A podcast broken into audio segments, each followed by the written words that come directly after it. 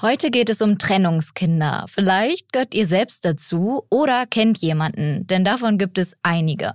Wir klären in der Folge, wie sich eine Trennung der Eltern aufs spätere Leben auswirkt. Außerdem erfahren wir, ob uns im Herbst tatsächlich mehr Haare ausfallen als sonst.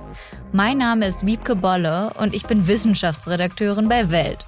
Schön, dass ihr zuhört. Aha. Zehn Minuten Alltagswissen. Ein Podcast von Welt.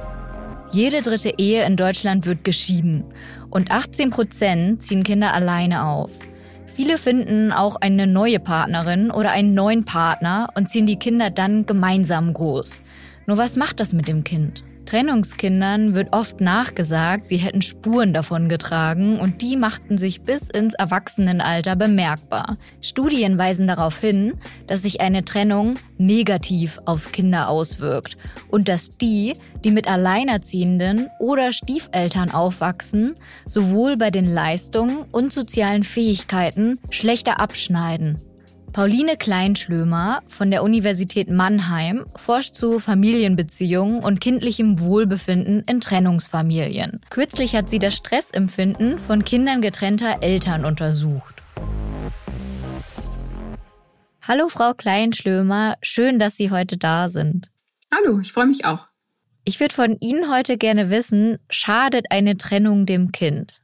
Erstmal sind die Auswirkungen einer Trennung der Eltern auf die Kinder vielfältig. Also Im Vergleich zu Kindern, die mit ihren zwei biologischen Eltern aufwachsen, haben Kinder in Trennungsfamilien im Durchschnitt mehr emotionale Probleme oder Verhaltensauffälligkeiten, auch größere Schwierigkeiten in der Schule oder Probleme mit ihren eigenen Beziehungen. Aber wichtig Hierbei ist mir, dass ich mich nur auf quantitative Studien beziehe. Also das heißt Studien, die mit Hunderten oder sogar Tausenden von Kindern durchgeführt wurden. Deswegen kann ich immer nur Aussagen über den Durchschnitt treffen, weil natürlich wirkt sich eine Trennung nicht auf alle Kinder gleich aus, aber im Schnitt lassen sich eben diese Tendenzen beobachten.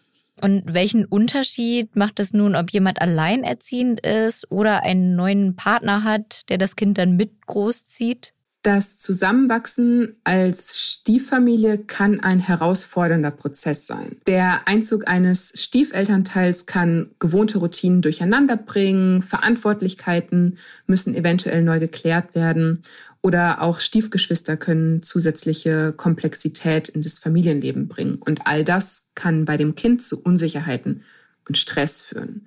Aber auf der anderen Seite bringt ein Stiefelternteil auch neue Ressourcen, finanzielle, Zeitressourcen, emotionale Ressourcen. Es gibt eine weitere Person, die zum Beispiel Einkäufe erledigen kann, das Kind zum Fußballtraining bringen kann, Hausaufgaben, Betreuung übernehmen kann oder abends noch was vorlesen kann.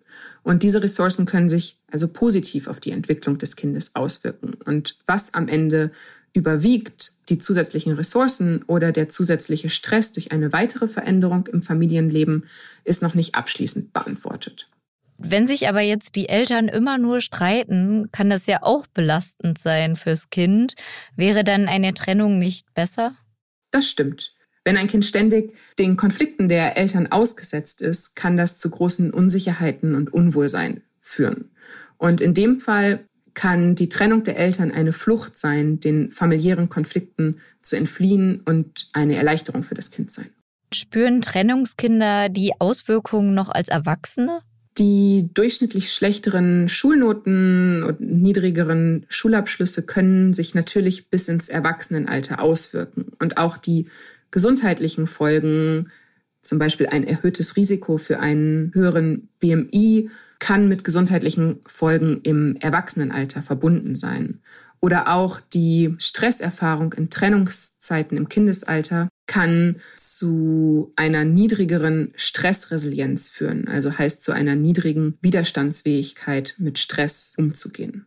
Wenn mein Vater und meine Mutter jetzt getrennt sind, hat das dann auch einen Einfluss auf meine späteren Liebesbeziehungen? Im Durchschnitt können wir schon sagen, dass Kinder, die eine Trennung der Eltern erlebt haben, selbst instabilere Beziehungen haben und auch tendenziell ein erhöhtes Risiko zeigen, selbst eine Trennung zu erleben, wenn sie Kinder haben. Das war die Familienforscherin Pauline Kleinschlömer. Danke, dass Sie uns weitergeholfen haben. Sehr gerne. Gleich geht es hier noch weiter mit der Frage, ob wir zum Jahreszeitenwechsel mehr Haare verlieren als üblich. Stimmt das wirklich? Mythos oder Wahrheit? Im Herbst fallen nicht nur Blätter von den Bäumen. Viele Menschen in meinem Umfeld stellen gerade fest, dass sie mehr Haare verlieren als im Sommer. Das wäre dann wie eine Art Fellwechsel bei Tieren. Und ich muss zugeben, auch ich habe das schon mal gedacht. Aber ist da was dran? Verschiedene Studien zeigen, dass uns im Herbst, wie auch im Frühjahr, mehr Haare ausfallen. Das liegt daran, dass unsere Haare verschiedene Funktionen haben. Wenn die Sonne scheint und es warm ist, schützen sie uns vor dem Licht. Im Winter dagegen halten sie uns warm. Jörg Fallhaber von der Deutschen Dermatologischen Gesellschaft spricht ebenfalls von einem Fellwechsel wie bei Tieren, allerdings nur am Kopfhaar. Die alten Haare fallen also beim Saisonwechsel aus, aber keine Panik, neue kommen nach. Die Haarwurzeln schalten im Sommer von der Wachstums- in die Ruhephase um. Drei Monate später mache sich dies mit Haarausfall bemerkbar, erklärt der Dermatologe. In der Wurzel sei aber schon ein neues Haar angelegt. Bestimmte Faktoren können den Wachstumszyklus der Haare beeinflussen. Zum Beispiel ein Vitamin D-Mangel oder Hormone wie Melatonin. Genau ist das aber noch nicht erforscht. Wenn ihr im Herbst mehr Haare in der Bürste findet als sonst, handelt es sich also nicht um schlimmen Haarausfall, sondern nur einen saisonalen Wechsel.